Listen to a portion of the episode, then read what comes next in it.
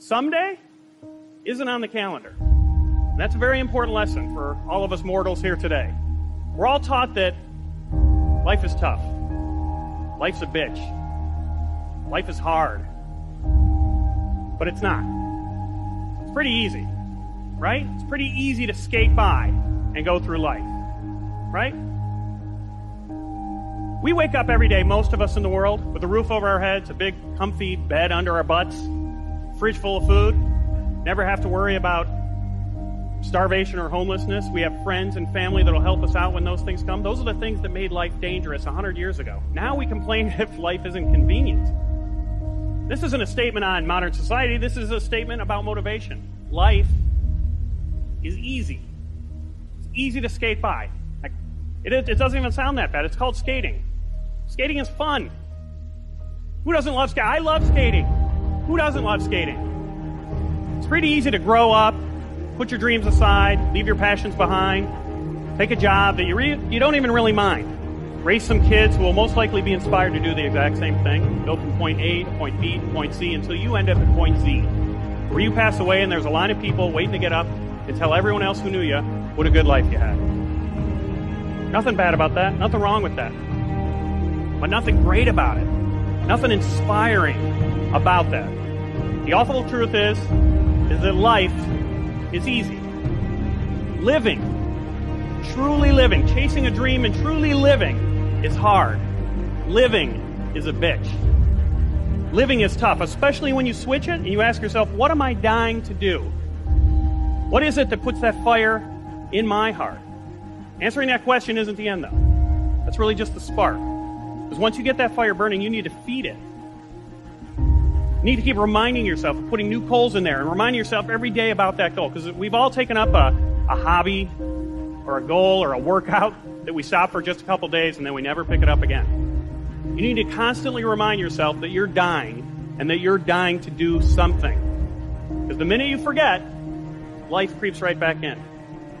And life is easy.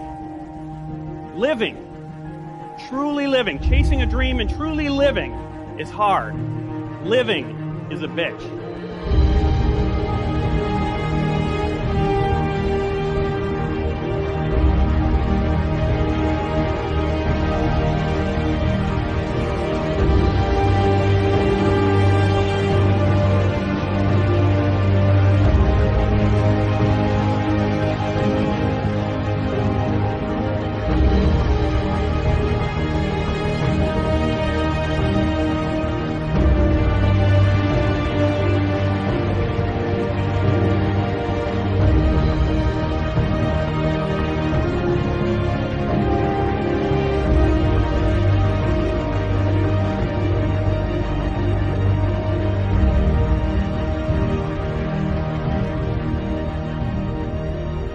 He said, But imagine, if you will, being on your deathbed and standing around your bed, the ghost of the dreams, the ideas, the abilities, the talents given to you by life, but you, for whatever reason, you never pursued those dreams. You never acted on those ideas. You never used those gifts. You never used those talents. And there they are staring at you as you're lying on your bed with large, angry eyes saying, We came to you. Only you could have given us life. And now we must die with you forever. And the question is if you died today, what dreams, what talents, what abilities, what gifts, what ideas would die with you? One minister out of Bahamas said, the wealthiest place on the planet is not in the Far East where there's oil in the ground. It's not in South Africa where there are diamond mines. He said the wealthiest place on the planet is the cemetery. There you see potential never realized. There you find books never written. There you find ideas never acted on. Maybe that's why Henry David Thoreau said, Oh God, to reach the point of death, only to realize that you've never lived only to realize that you've never scraped the surface of your potential. Let us say again live full, die empty.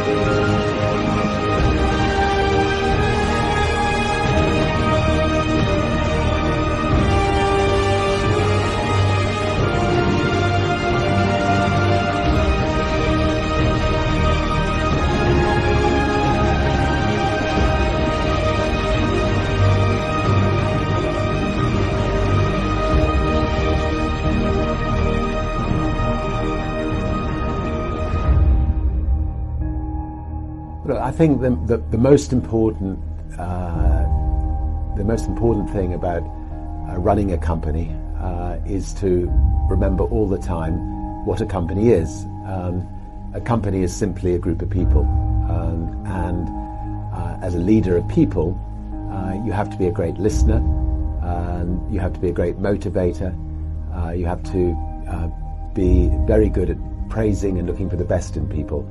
Um, you know, people are no different from, from flowers. If you water flowers, they flourish. If you um, praise people, they flourish. And, um, and that's a critical attribute of, um, of a leader.